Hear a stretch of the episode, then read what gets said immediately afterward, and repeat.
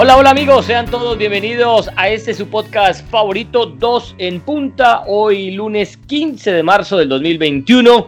Vamos a hablar eh, del eh, partido reciente del Barcelona, la victoria que lo deja a tan solo cuatro puntos del Atlético de Madrid, un Atlético de Madrid que viene de empatar el fin de semana, un Real Madrid que ganó ahí con una genialidad de Benzema, pero que le costó muchísimo. Eh, en Italia el Inter sigue imparable, Cristiano respondió con tres goles a los críticos que le eh, que lo culparon por esa eliminación de la Juve entre semana en Champions. Bueno, tantas cosas aquí por hablar, tanto tema. Hazard se volvió a lesionar. Hola, ese Hazard se lesiona más que vos, Mora, ¿no? Queman para mantener a toda hora lesionado, el robo a Di María. Me tocó transmitir ese partido en vivo y vi toda esa novela en vivo y en directo. Papá Morita, ¿cómo estás? Bien, José, ¿cómo te va? Hombre, un saludo muy especial para ti. el que tenemos. Para todos, bienvenidos un saludo, ¿Qué, qué cantidad de situaciones hemos vivido en estos últimos fines de semana. Gracias a Dios somos testigos de la historia y lo podemos seguir registrando con cariño. Pregunta, ¿ya se vacunó? Pero ya me inscribí. Así que nosotros los jóvenes tenemos que esperar Pero con tu pajarito que vos, que vos eh, podías entrar en la primera tanda. No, no, no, no, no, no. Yo quería entrar en esa primera tanda, pero me vieron como es, como un tipo joven, 33 años, la edad de Cristo, imagínese. Entonces te digo que te voy a tener que esperar. ¿Te devolvieron entonces? ¿Fuiste a hacer fila y te devolvieron? Claro, fui a, claro, yo fui a hacer fila y muchacho todo. Muchacho dijeron. Claro, muchacho novato, claro, amateur. Aquí los amateurs tienen que esperar por lo menos un mesecito más. Sí, señor. Bueno, pero va rápida la cosa, ¿no? Porque pues ya sí, va rápido. amigos que, son de la edad mía también ya vacunados, o sea que se está moviendo esto rápido. Pues es que ustedes los de la tercera edad son así, van, van corriendo rápido, no se preocupen, ya le va a llegar su turno. Los youtubers millennials. Ajá. Oye, ¿para cuándo joven su debut en YouTube? En YouTube. No, no, eso sí, no, maestro. Yo para eso sí soy bastante malo porque creo que uno tiene que ofrecer una alternativa, una opción bien, bien, bien elaboradita, así como la que usted hace, que usted se preocupa, usted le mete, le mete cariñito a eso. le venga, venga, le digo una cosa, venga, qué trabajo tan dispendioso es. Sí, ¿no? pues pucha. Porque claro, es que uno es el, uno es el productor, uno es el escritor, Por uno es el talento y uno es el editor. Exacto. No, la puesta en escena va allí, venga, la editada después. Así que lleva tiempo. Claro que con el, con el, con el tiempo le, lo vas agilizando, pero. Correcto, le va cogiendo en el. Te toma tiempo y más cuando con un niño de 5 años y. no, no, me imagino. que no tiene. y más que eso al gratín por ahora, pues. No, no, no, no, y sobre todo eso que uno con familia, las hijas, pues, piden ayudando que, que ayúdame en esta tarea, que no, no, no es, no es nada sencillo, es decir y, yo te digo, en eso de YouTube eh, necesita uno video, refuerzo, porque estar parado dos o tres minutos ahí sin nada, un apoyo de gráficas, es, no sé, se vuelve dispendioso, digo mira yo, que, mira, y demás. Solo bueno este podcast, que eso no tiene, eso no tiene ni principio ni fin. No, no tiene guion, la gente creerá que nosotros nos hablamos y ve, vamos a hablar esto y es nada. Eso, nada, eso es Moraya en Mangasís y yo aquí en Chancla hablando de, lo que nos, nos ocurra, ¿no? No, te iba a decir, eh, pero no creas, mira, a veces yo he visto, eh, para que la gente sepa, el que no se ha metido en ese mundo de YouTube, YouTube tiene cualquier cantidad de porquería como lo puede tener Twitter, Facebook, pero tiene unas cosas muy buenas. por ejemplo, los que no conocen, cuando íbamos al trabajo normalmente antes de la pandemia, eh, el señor Mora es un tipo que les gusta llegar con bastante anticipación a sus asignaciones. Yo trato de llegar eh, una hora, hora y media antes del partido. El señor Mora está ahí, eso como que no lo quiere en la casa porque el señor se vaya, eso se levanta, lo, lo, mandan desayunado y vayas.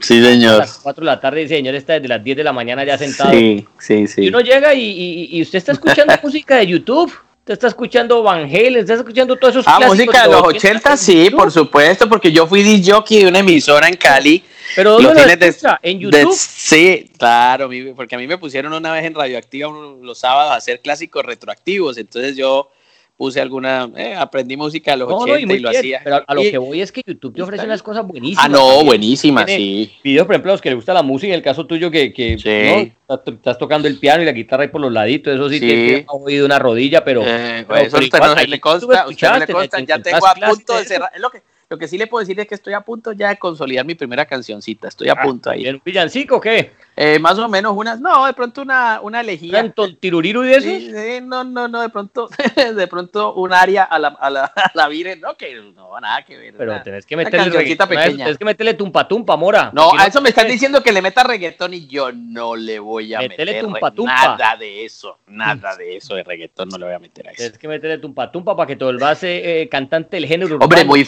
muy feliz que el grupo Nietzsche ganó su primer Grammy Anglo. ¿Hace cuánto se murió el maestro Varela? No, pues yo con Jairo Varela, gracias a Dios, la vida me ha dado la posibilidad de conocer gente tan, tan espectacular en esta profesión. Jairo Varela se hacía con nosotros en la cabina de Caracol en Cali, él era hincha del América de Cali, hablamos del director del grupo Nietzsche, quien ya falleció hace, hace algún tiempo, y hablábamos de fútbol con Jairo, una vez me invitó a su, a su estudio de grabación, es un tipo exigentísimo y vea, conseguir un, con una música tan, tan espectacular como la salsa en Cali, bueno, en fin, qué bueno eso, qué bueno, qué bueno.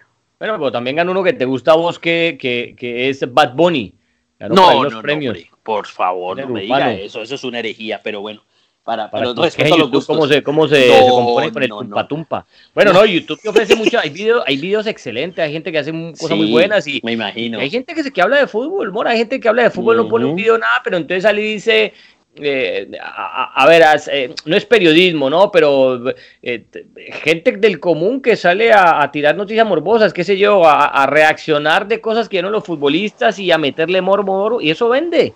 Cuando vas a ver, tienen yo no sé cuántos mil de reproducciones y tienen suscriptores y, y, es algo muy sencillo, se paran a hablar frente a la cámara y... No, mira, como te digo, el contenido periodístico es pobre, pero, pero incendian. Y todo lo que incendia, vos sabes que todo lo que genere morbo te genera clic. Yo, yo tengo siempre una, cuando lo hablaba con el decano de la facultad hace poco, que hablé con él de donde yo me gradué en Colombia, de la facultad de periodismo, estábamos hablando de eso, de que hoy, ese cuento de antes, de que nosotros tenemos la sintonía y nadie más tiene la sintonía, yo siempre dije, toda iglesia tiene su feligresía, a todo el mundo lo ven, a todo el mundo lo escuchan eh, a todo el mundo le van consumiendo las cosas, algunos más o menos, pero todo el mundo tiene ahí sus radios, todo el mundo tiene su sintonita, es decir, eso, eso es verdad lo que tú dices. Hay gente que hará esto, lo verá más, hará menos, pero también lo verán. Eso, eso, será de siempre. Y a propósito, incorporamos ahora un nuevo email. Aquí que vamos a tener es dosenpunta arroba gmail.com. No me diga que abrimos para que la gente, para que la gente nos, nos escriba. Sugerencias, preguntas, cosas que quieras saber porque nosotros vamos a responder eh, para interactuar más con ustedes y lo hacemos de, esa forma eh, más ameno. Y a propósito de eso, nos escribió, nos escribió Francisco Narváez. A ver, ¿qué le escribió Francisco? Sí. ¿Cuál fue la inspiración de ustedes para entrar al mundo del periodismo y qué consejo le darían a quien quiera seguir esa carrera? Ahí le dejo, maestro. Pues yo no vengo de familia de periodistas. Me vaya a ahora una hora, no, no, no, no, no, no, no, pero a mí me, yo me sorprendí y esto es algo que voy a confesar después de, pues yo creo que lo conté contigo. Mi padre había cubierto el Mundial de México 70 en, eh, en esa tierra, haciendo unas pequeñas crónicas para el diario El Siglo, cuando él le gustaba escribir de deportes, algunas cositas, eh, sobre todo de atletismo, y él coincidió un viaje a México y estuvo en México y escribió algunos escritos en el Mundial de México 70. Yo no lo sabía, no lo sabía. Cuando murió mi padre, me di cuenta porque mi mamá me mostró esas, esas, esos escritos de, de, ese Brasil 70, de Pelé y todo lo demás. Y porque mi, mi, abuela, yo le dañaba los radios a mi abuela, entonces yo, no sé, era, esa fue la goma de meterme por el lado del, del periodismo, de la radio, de escuchar radio, y así, por ahí empecé yo y me inspiré, y luego obviamente pues escuchar, me, parecía apasionante eh, estar en los eventos, eh, a entrevistar gente, saber qué pasaba en el mundo. Eso creo que puede ser eh, la respuesta. ¿Y qué consejo le daría a usted a quien en este momento está estudiando y diga, yo quiero estar allá donde está Moribau, yo quiero llegar allá a sentarme en un set de, televisión, frente a una cabina de transmisión? no, primero, primero, como yo le he dicho a mis hijas, nadie tiene derecho a decirte que no lo puedes lograr nadie. Tú, lo que tú te propongas lo vas a lograr.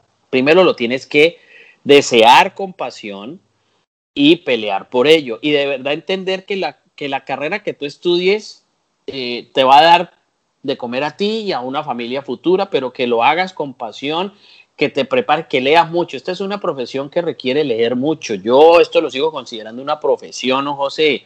Yo no lo considero un oficio simple como lo han querido eh, hacer en mi país y respetando otros oficios como el de carpintero, como el de embolador, como lo que sea. Pero esta es una profesión. Entonces, para esto tienes que leer mucho, tienes que leer de los que saben y, prepararte y, seguir y seguir y seguir tu camino. Pero lo más importante es que nadie tiene derecho a decirte que no lo puedes lograr. Yo creo que eso es lo más interesante.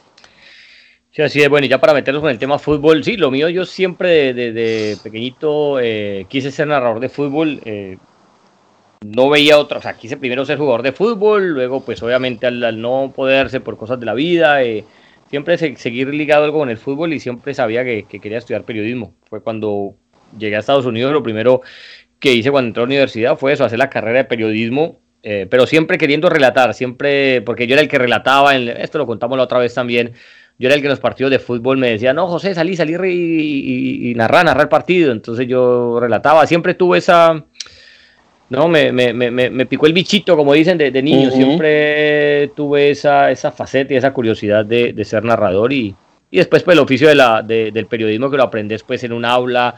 Eh, porque uno no estudia periodismo deportivo. Hoy en día no sé si ya hayan universidades o carreras, haya, eh, eh, ya esté la profesión como tal, ¿no? Pero, por ejemplo, eh, eh imagino el caso tuyo fue igual, uno estudia periodismo en general, ya después vos lo querés enfocar en economía, sí, por supuesto, deporte, ya, va de cada quien. Y pues así fue como, como, como llegué. Ya que tengo 17 años, más o menos 16 años desde, desde que arranqué.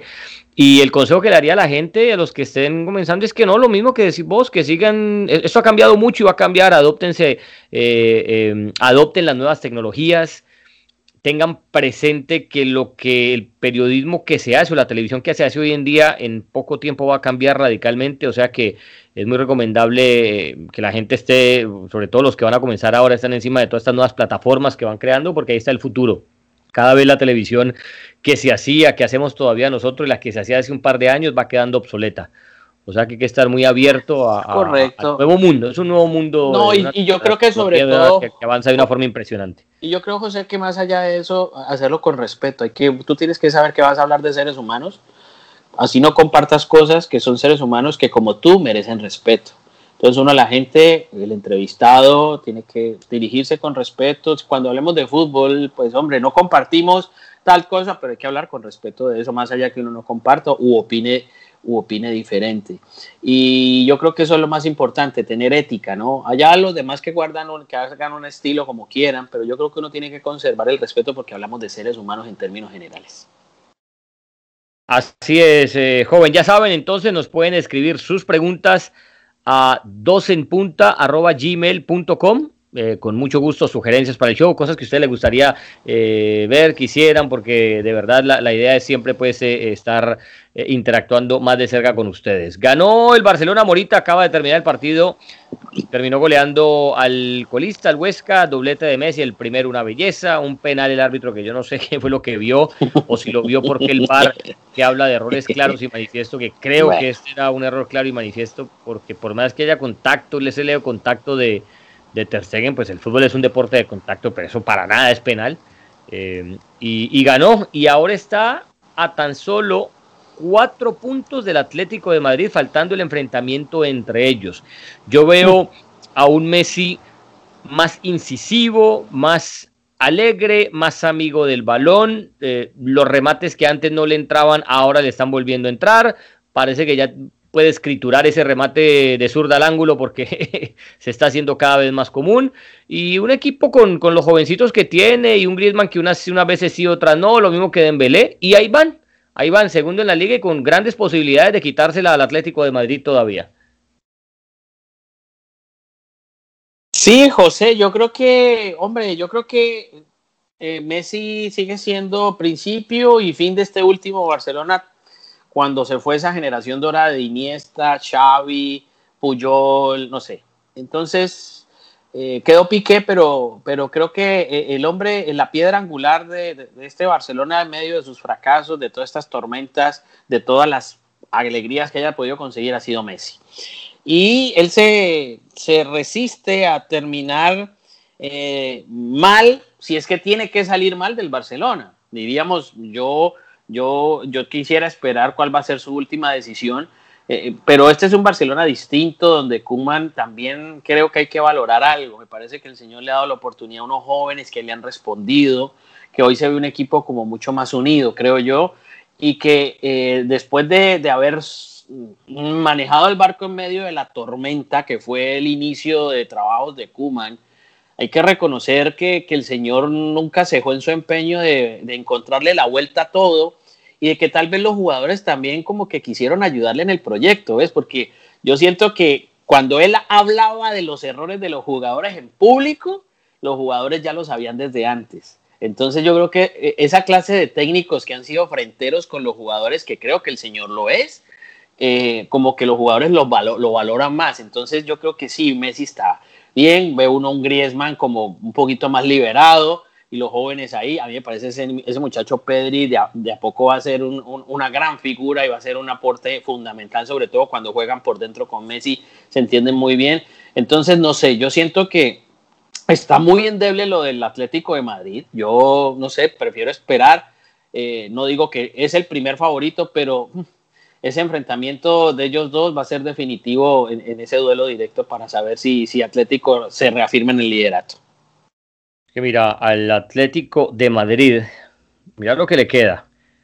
Tiene un partido con el Sevilla, tiene un partido con el Betis, ambos de visitante, y eso son fechas consecutivas.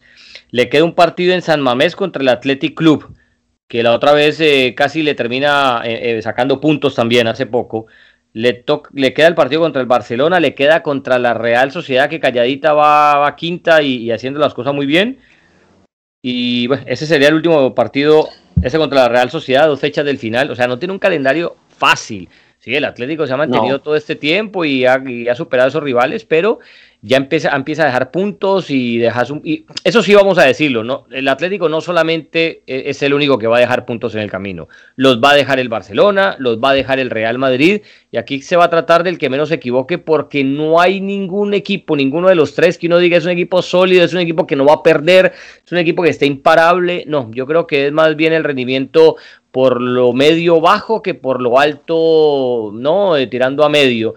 Y, y, y, por eso estoy convencido que puntos van a seguir dejando todos en el camino. Y lo que hablabas de Kuman, bueno, a Kuman uno siempre le daba palo y con razón, digamos, porque se equivocaba muchas veces, por supuesto. hacía declaraciones disonantes. Recuerdo cuando eh, en un mes de diferencia dijo, comenzando año, no, que este equipo no está para nada, no, en diciembre dijo, este equipo no está para nada, no, no aspiren ningún título porque no estamos para ello, y en enero eh, ya estaba diciendo que difícilmente un equipo de Europa esté jugando mejor que el Barcelona. Entonces eran como declaraciones contradictorias.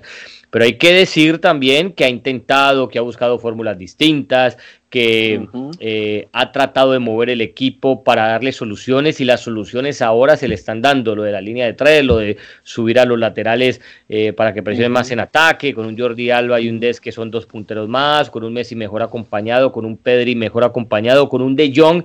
Eh, que ha subido su nivel, porque el nivel de De Jong se ha subido, eh, estaba sí, siendo trascendente y ahora está siendo un jugador importante. Lo de Griezmann, pues, unas de cal y otras de arena, todavía no es el mismo mm. Griezmann que conocimos, pero le ha buscado la. No, no es un equipazo, no es el recontra super equipo de otrora este Barcelona, pero, pero se ha mejorado y, y, todo, obviamente, gracias a Messi, porque bien lo decías vos, Messi sigue siendo principio y final, pero Kuman le ha dado una manita y esa manita la ha sentido el Barcelona. Sí, sobre todo que él, él ha querido también dar esa mano, pues, es decir, también esto es de voluntad de todo el mundo, ¿no? Y, y ya hoy eh, eh igualó a, a, Xavi 767 partidos con el Barcelona, una marca impresionante, eh, casi completa 20 eh, goles por las últimas, no, creo que 10 temporadas en liga, que eso es un, también un, un, un récord impresionante para, para este muchacho, el argentino. Es decir, ahí, ahí están los números y ahí va el Barcelona, ¿no? Yo creo que como nadando ahí, viendo que, que, está como agazapado en medio de la estepa, esperando a ver si la presa, eh, el Atlético de Madrid resbala para dar el zapazo final. Y ahí va también el Real Madrid, lo rescató Benzema en el último partido que se le estaba complicando y juega contra el Atalanta con una ventaja de 1 a 0 de visita.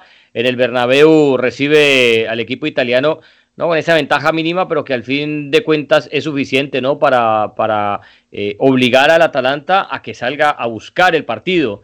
Es un Real Madrid que, digamos, anda un poco eh, mermado a lo que alcanzó a mostrar el equipo de Zidane cerrando el año pasado, Mm. pero sigue siendo un equipo peligroso. La diferencia es que el Barcelona, por ejemplo, tiene que jugar bien, ya para no, no, no tocar más el tema del Barcelona, sino meternos en el Real Madrid, eh, pero hago la comparación rápida. El Barcelona juega mal y pierde o empata. El Barcelona tiene que jugar muy bien para ganar. En cambio, el Real Madrid, como el Atlético muchas veces, jugando mal y alcanza todavía para ganar. Es como si esos jugadores todavía tuvieran ese ADN ganador o esa jerarquía, porque el partido pasado del Real Madrid no fue bueno, eh, ya lo decíamos, terminó ganando ahí sobre la hora contra el Elche y ahora juega contra un Atalanta donde el Real Madrid es el favorito, insisto, porque ya va regresó Benzema, porque Ramos está de vuelta también y porque lleva la ventaja, lleva esa ventaja de 1 a 0 eh, y por historia, sobre todo en Champions, es, superior, obviamente, el merengue al equipo de Bérgamo. Pero yo creo que a mí me sigue, me sigue taladrando la, la idea en la cabeza de que cuando ganar no es suficiente en este Real Madrid, ¿no? Se busca un estilo creíble, mucho más fuerte. Y digo yo, es que sí, gana, gana, pero uf, es, a veces, es, si no es Benzema, entonces es, es, difícil. Y eso que Benzema, pues, hace goles, pero, pero, pero, pero no tiene más, no, no tiene a quién más y no aparece ahora Casemiro, de pronto ahora con el ingreso de Ramos, porque Hazard vuelve y se lesiona. Este muchacho sí definitivamente no encontró la forma en, Real Madrid. Eh, es decir, no crea la presión de esta clase de equipos tan grandes en jugadores supuestamente de élite, no es fácil.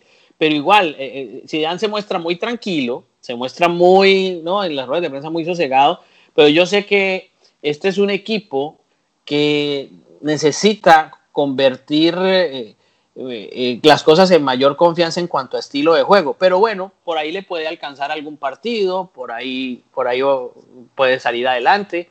Vamos a ver cómo, cómo sale el reto con Atalanta. Yo lo veo que, que de pronto Atalanta jugando como lo hizo en el último partido le puede complicar, pero claro, es que Atalanta está en Italia. Ahora, enfrentar a Real Madrid con otro tipo de presión son, son otras condiciones. No, y, lo de Hazard, pues que ya uno no, ya uno, uno piensa que es broma, ¿no? Uno abre esa prensa española y cuando o, alguien pone en Twitter, no, Tremendo. no, Hazard, uno dice, no, eso es broma, eso, no puede ser cierto. Y, resulta que sí. Eh, y yo te digo una cosa, eh, hay, hay, dos clases de lesiones, la lesión ósea y la lesión muscular. Una lesión ósea no la puedes evitar, porque alguien te choca, alguien te pega, estás en una pelota dividida, en un partido, en un entrenamiento, y, y chocas y, y, qué sé yo, se te, eh, te sufrió una fractura o sufrís, qué sé yo, una distensión de ligamentos o sufrís una torcedura de tobillo, un esguince, cosas así, eso es pues inevitable, ¿no? Ahí no es que te cuidaste o no te cuidaste, simplemente fue producto de una acción durante un partido, una acción en específica, un choque, un contacto.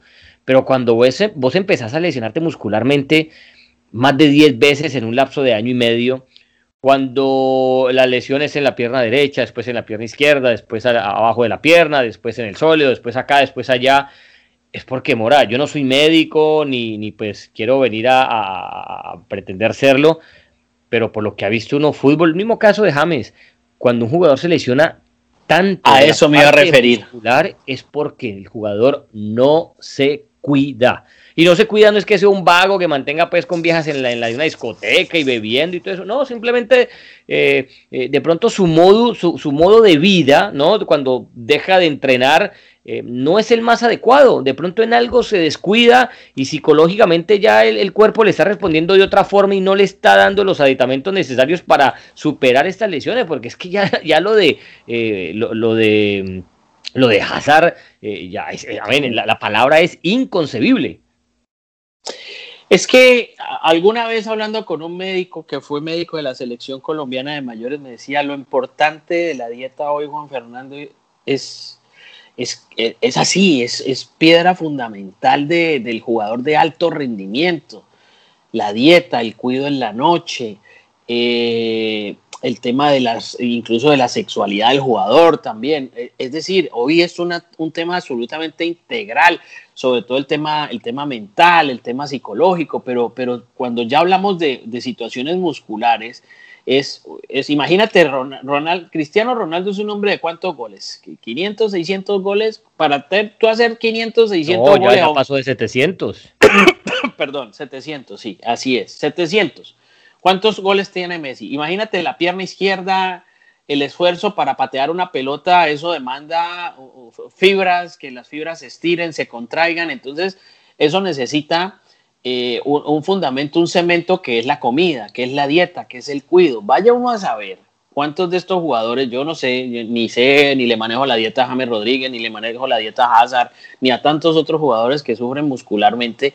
la la de la la verdad si le paran cuidado a esas cosas. A mí ese médico me decía, mira, eh, a veces uno le habla esto a, muchos jugadores y se ríen, ¿ves? Porque uno les dice, no coman a deshoras, eh, ojo con este antojito, ojo con esto, ojo con comer grasa, ojo con Y es verdad, pero ellos no hacen caso, pero bueno, está bien, uno, uno llega hasta donde le permiten.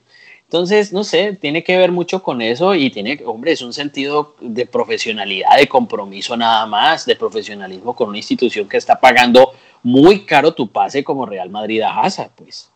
Sí, no, y bueno, lo de Messi, Messi dejó de vomitar cuando le tocó ver a un nutricionista y el nutricionista le dijo, estás tomando mucha ah, bueno, ahí cola y estás eh, comiendo mucha carne, estás exagerando y tu cuerpo está respondiendo así y desde entonces Messi no volvió a vomitar. Entonces todo, a ver, y eso lo sabemos todos, lo que comes es, lo, que sos de, eh, finalmente en tu día a día, ¿no? En, la parte corporal, en, hasta en la parte mental, todo eso influye mucho.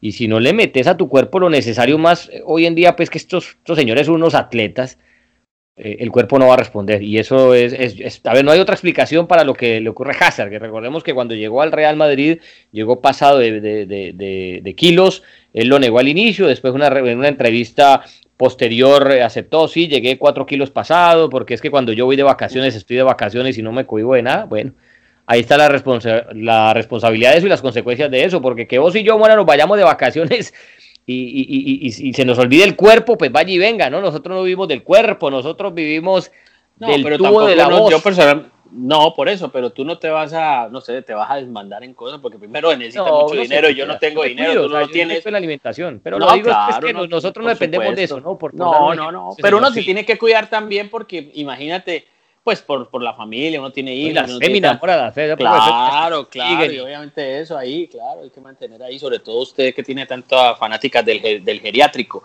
Así que yo creo que hoy en día, me, hoy en día me decía, me acuerdo tanto que me decía el médico, me decía, hoy en día los jugadores ya no basta con darles órdenes, hay que, tienes que darles argumentos, porque ya ni te obedecen. O sea, el jefe le da una orden, ¿no? Tienes que decirle, tienes que decirle el, eh, qué hacer y el por qué. Y el por qué. Y el por qué. Entonces, vea, es que en esa esquina eh, están robando billeteras. Entonces no salga. Entonces es una orden, no salga. No, ¿Por qué? ¿Cómo que por qué? Porque, entonces, ¿me entiendes? Es que se hace muy complicado también hoy en día que, que, que, incluso a ese nivel de élite, al jugador profesional de fútbol, porque eso lo cuentan, se lo cuentan a unos técnicos, Dice, hermano, yo no solamente le tengo que decir al, al, hombre lo que tiene que hacer, sino con, darle el argumento para convencerlo, porque de inicio no me cree. Y bueno, muy bien. A propósito de eso que decís, y aquí abro un paréntesis grandote, ¿viste lo que, lo que está saliendo de Costa Rica últimamente, la noticia de Keylor Nava, de Celso Borges y otro peso pesado, que se me escapa el nombre ahora, que le dijeron al presidente de la federación después del Mundial de Brasil, en el que Costa Rica pues tuvo esa actuación histórica. Pero maestro, nos dimos cuenta que en el contrato de Pinto dice que si pierde tres partidos seguidos se, se tiene que ir o lo pueden echar sin, sin pagarle cláusula. Si no se va, vamos a perder esos tres partidos seguidos. ¿ah? Esa sí es de película. Ahí sí se acabó. Mira que yo era del otro lado, esos que decían que los jugadores no tumbaban técnicos, que a veces el equipo no respondía y no jugaba mal pero con esta, involucrados bueno. como, como Keylor Navas. Esa sí bueno, es que, es que caras vemos, corazones no sabemos. ¿Me entiendes? Yo, recuerdo esa versión. Ay, es que hay cosas que uno a veces, porque a, veces la gente le cuenta historias, pero pues uno porque se reserva la fuente, ¿no? Y, situaciones, ¿no? Pero a, a, ese nivel hay jugadores que son tremendos y terribles con los técnicos. Te digo que es, muy complicado y yo, o sea, honestamente, cuando ya lo dice un expresidente, ya se lo había, ya lo había deslizado Jorge Luis Pinto alguna vez cuando salió del equipo. Cuando salió del equipo, incluso peleado con, con Guanchope, al final creo que al principio Guanchope estaba con él, eh, Pablo César Guanchope habló, ¿no? eh, eh, y luego ya como que se, se, se, le volteó la cosa. Pero él lo había sugerido, él dijo, a mí, yo tuve muchos problemas con Keylor, que dijo así, Keylor no es un buen tipo, es no sé qué, porque tal, ok y luego viene este presidente, expresidente, y ratifica lo mismo, imagínate tú, pues, lo que se vive en el mundo del fútbol. Ahora, uno escucha a exjugadores decir que eso no pasa, y yo te digo, todo hay que cogerlo con pinzas, todo. A mí me enseñaron a dudar de todo, yo eso lo tomo con pinzas, porque yo sí, lamentablemente una vez un jugador de su equipo amado, el Deportivo Cali, ya fallecido, me dijo, nosotros sacamos entrenadores. Lo que pasa es que él ya no se puede defender.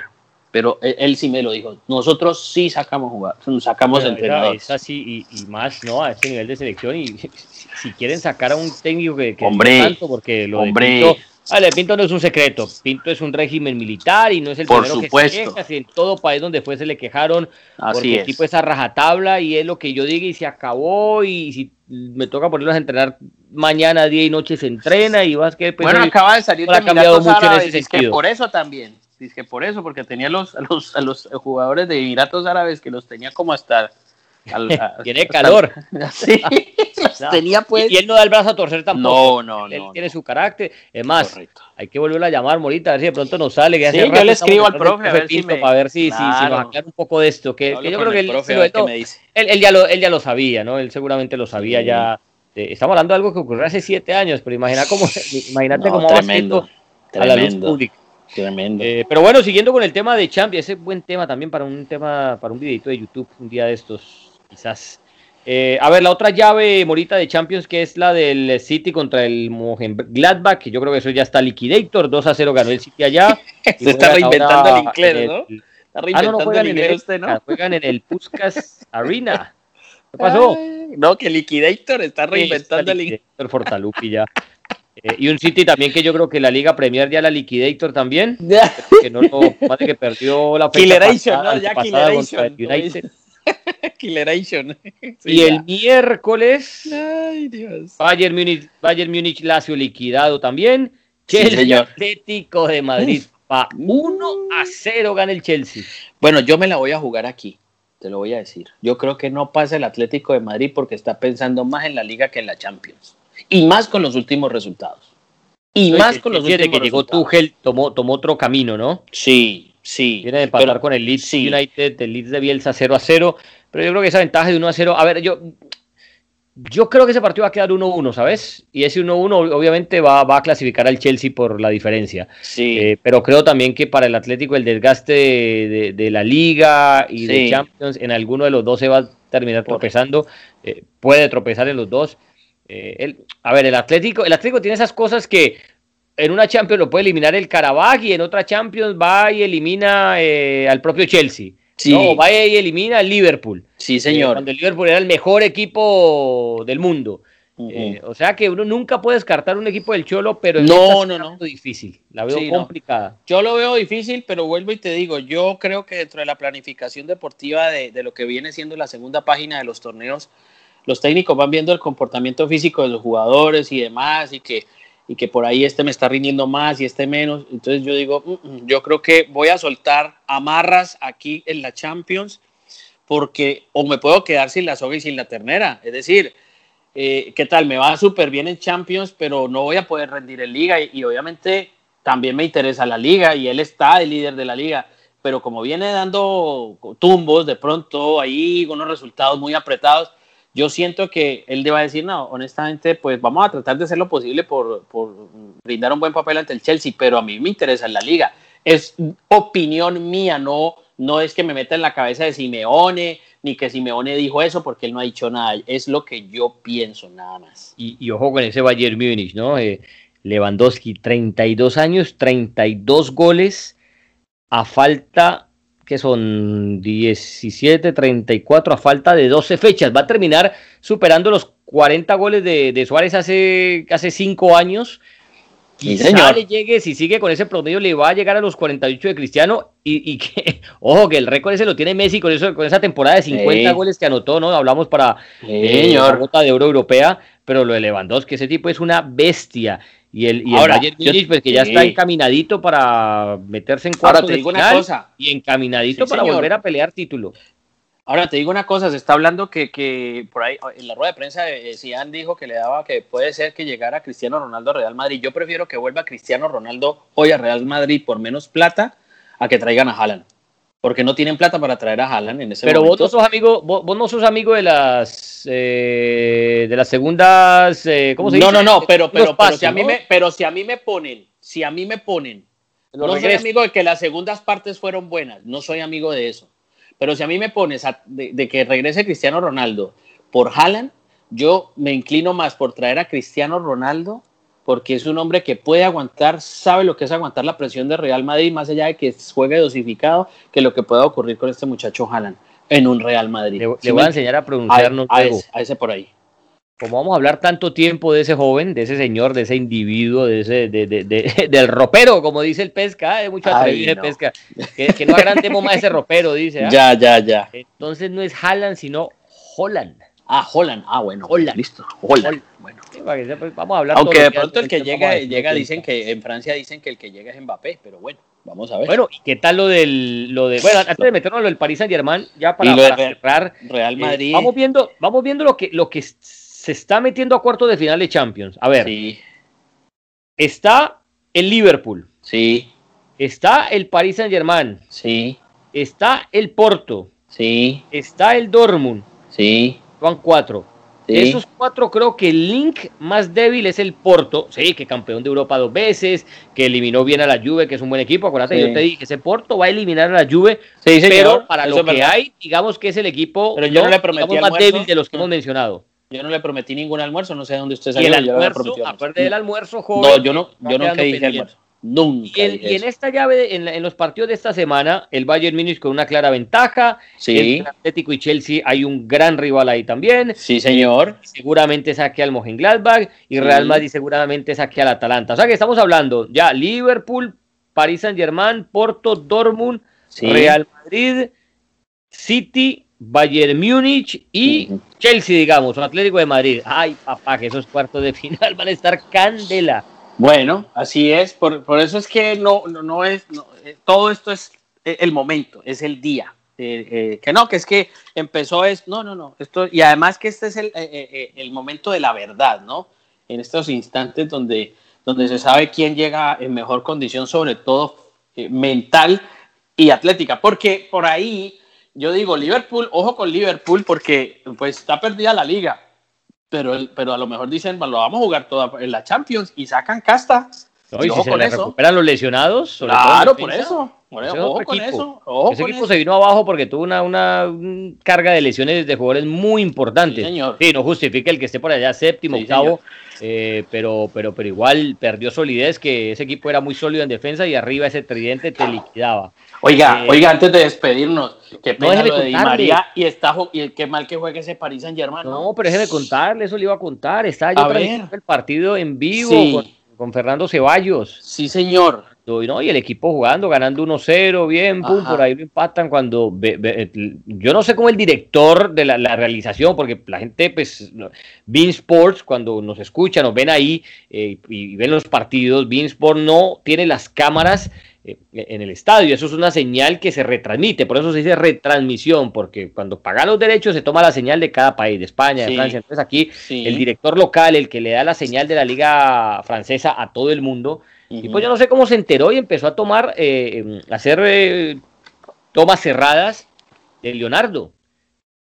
Y, pero no normal, pues Leonardo, el director deportivo, cuando, cuando en una de esas vemos que llama a, a Pochettino, sí. él ahí donde, como en el banco de suplentes, pues en la parte de arriba, en el primer piso donde ahorita se hacen los jugadores por esto de la pandemia, los suplentes, y se arrima eh, Pochettino y empiezan a hablar el uno mirando hacia arriba, el otro hacia abajo, le dice como que espérame, confirmo, baja de, esa gradería, entra como al lobby del camerino, de, los túneles de, para entrar al camerino, y el, y el director lo sigue punchando, ¿no? Y está hablando por teléfono, pero una cara de preocupación tremenda.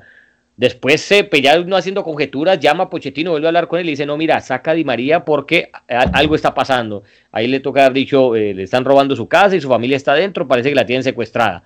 Eh, aquí ya ingiere uno, ¿no? Que pasó eso, pues, porque las palabras, uno vio las imágenes, pero no lo que se dijeron, pero ya después de lo que la noticia salió, pues uno piensa que le dijo eso. Inmediatamente Pochettino va, eh, pide cambio, sale Di María, entre Fernando y yo, pues solo imágenes, te estoy hablando, pues preguntábamos qué pasó, algo tiene que haber pasado con Di María, ojalá no sea grave, después rumores que no, que Di María estaba llorando en el, en el, en el, en el camerino, y después ya la radio, la, la RMC, que es esa, eh, la radio es un medio en París muy fuerte, empezó a tirar pues las, las exclusivas y hablar de que se trataba de, un secuestro, pues un robo y un secuestro con la familia que la tenían encerrada en un cuarto, después también que robaron a los papás de Marquiños y le pegaron al padre de, de Marquiños.